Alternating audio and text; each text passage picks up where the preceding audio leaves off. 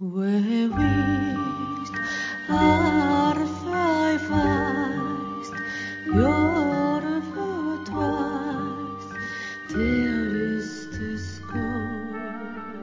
ぼ日刊階段山猫便第15夜今夜ご紹介するのは出勤する霊というお話です。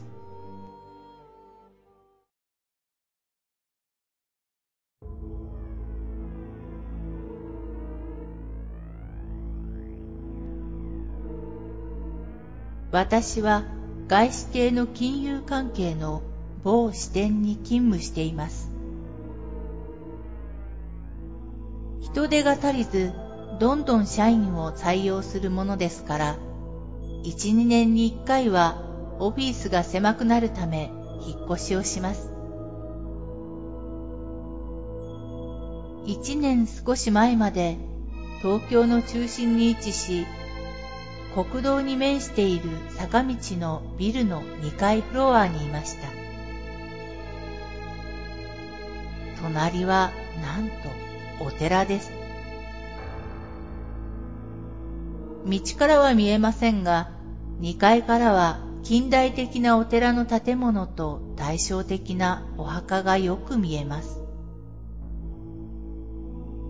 2階フロアは間仕切りがなく、手狭になるとすぐまた引っ越しなので、ガラスのパーテーションで区切っています。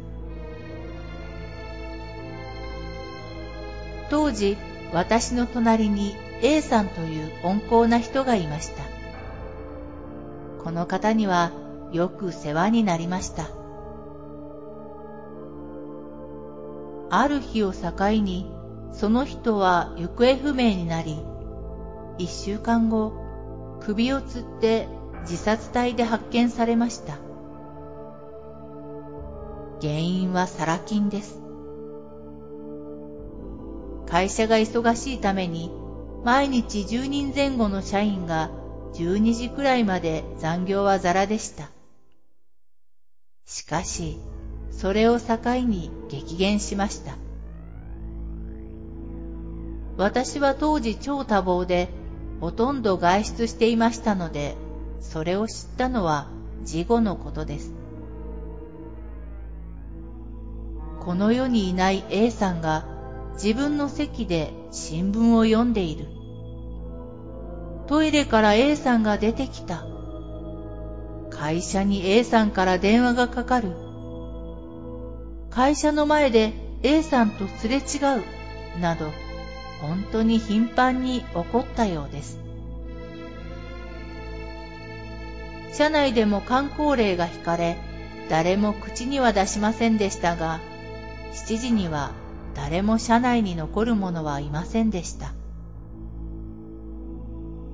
そんな時、私と同僚の B さんがどうしても翌日までにしなくてはならない仕事ができ、徹夜でやらなければならない状況になりました。知らないということは恐ろしいことで、今日は徹夜だと言うと皆妙に感心していました。あの時知っていれば、時計も一時は過ぎていたと思うのですが、机の向かいの B さんを見たときに、肩越しに何か見えるのです。よく見ると、B さんの後ろのパーテーションの上に、A さんの首だけが乗って、こちらを無表情に見ているのです。私は驚きでのけぞりました。B さんも振り向きざま驚きで椅子から落ち、はってこちらに来ました。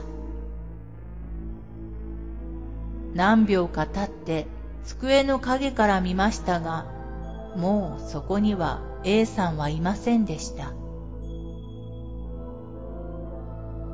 二人とも同じものを見たことを確認しました。A さんは会社に何の未練を残したのでしょうか？未だにわかりません。数週間後、支店は移転しました。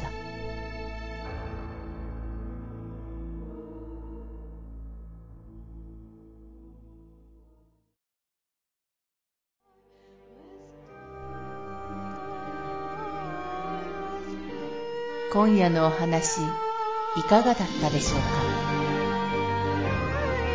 ほぼ日刊怪談山猫便では、ポッドキャストにてミニ怪談朗読をほぼ毎日深夜0時に配信してまいります。それでは皆様、おやすみなさい。良い夢を。